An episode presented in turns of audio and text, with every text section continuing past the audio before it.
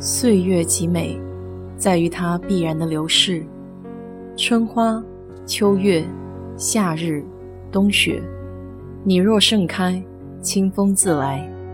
我是 DJ 水色淡子，在这里给你分享美国的文化生活。美国没有国庆节，独立日就相当于他们的国庆节。这个节日的起源还得从17世纪到18世纪前半期说起。那时候，英国在北美大西洋沿岸建立了十三个殖民地，他们对殖民地人民的压迫和剥削，激起了当地人民和新兴资产阶级的反抗。1775年，北美十三个殖民地的人民开始掀起推翻英国殖民统治的独立战争，组成了大陆军，由华盛顿任总司令。在一七七六年的七月四日，殖民地代表在费城召开了第二次大陆会议，通过了独立宣言，正式宣布建立美利坚合众国。独立宣言开宗明义的阐明，一切人生而平等，具有追求幸福和自由的天赋权利，淋漓尽致地隶属了英国殖民主义者在美洲大陆犯下的罪行。最后，庄严宣告美利坚合众国脱离英国而独立。通过独立宣言的这一天，七月四号，也成为美国人民永远纪念的节日，定为美国独立日。美国人民总是以各种方式表达着喜庆。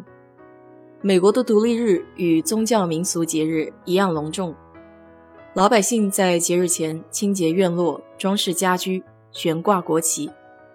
美国人庆祝国庆的很大的一个特点，就是民众自发参与程度非常高。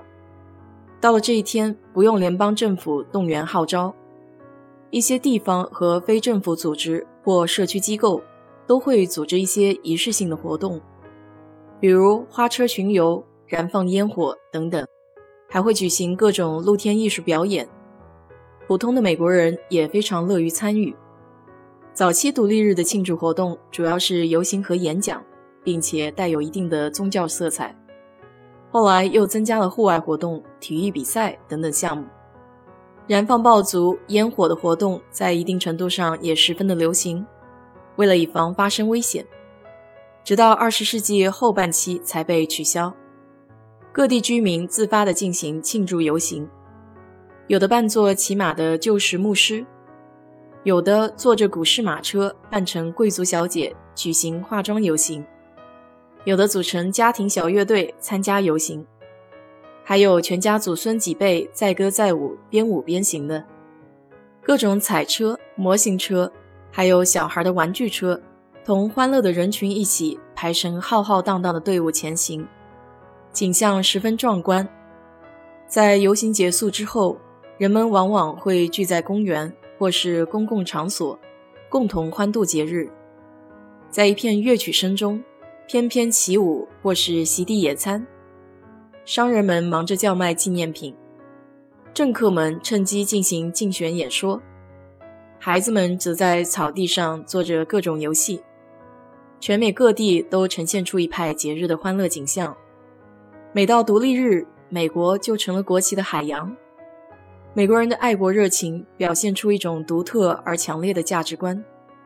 他们认为纳税人是国家的主人，铁打的国家，流水的总统。任何政党、政府都是风水轮流转，只有美利坚合众国才是万世的永恒。在这种意识的支配下，美国国旗几乎泛滥成灾，在头巾、礼帽、T 恤、围裙。甚至内裤、文胸上都不乏星条旗图案。国旗与老百姓的日常生活异常的贴近。所有这些并不失国旗象征着国家的尊严，反而让美国人更加热爱自己的国家。美国人崇尚自由，若为自由故，生命也可抛。他们以无组织、无纪律自诩，每天各种奇谈怪论层出不穷。有些脱口秀干脆以嘲弄总统和议员高官为噱头。美国人天天骂自己的总统，骂自己的政府，但那是自己国家的家务事，也是一种监督政府、为国家谋福祉、爱国的表现。在美国没有颠覆政府罪，美国人会要求总统下台，但很少听到推翻现政权、建立新政权的事儿，因为在美国，叛国罪比谋杀罪还要严重，更加遭人唾弃。美国不仅是个多民族国家，而且也是个多种族国家，他们有着不同的皮肤、体格形态各异，还有各种文化差别、政党矛盾、宗教冲突。和阶层纷争，但是当大难临头的时候，背景有别、贫富分化的美国是什么样的力量把这些来自世界各地的人凝聚和融合在一起的呢？答案只有一个：爱国主义。纵观美国的历史，唯有爱国主义才能结成广泛的统一战线。无论在国际或国内，每每出现利益冲突和棘手矛盾问题的时候。当权者往往想方设法找一些大家都可以接受的共同点和结合点，高举爱国主义的伟大旗帜，来化解这些矛盾。经过二百多年稳定而持久的爱国主义熏陶，在一代又一代新老移民的灵魂深处，铸成了一道坚不可摧的美利坚意识。美国人相信自己是参与国家建设的共同体。并且为自己这种组织共同体的方式而感到自豪，也尊敬那些为这个共同体献身的人。所以在退伍军人纪念日的巡游活动中，无论是哪一场战争的老兵，都会受到人们的大声喝彩。我想每个国家的公民都有其类似性。对于自己的国家，自己可以批评，但容不得外人插嘴，就好似父母与子女。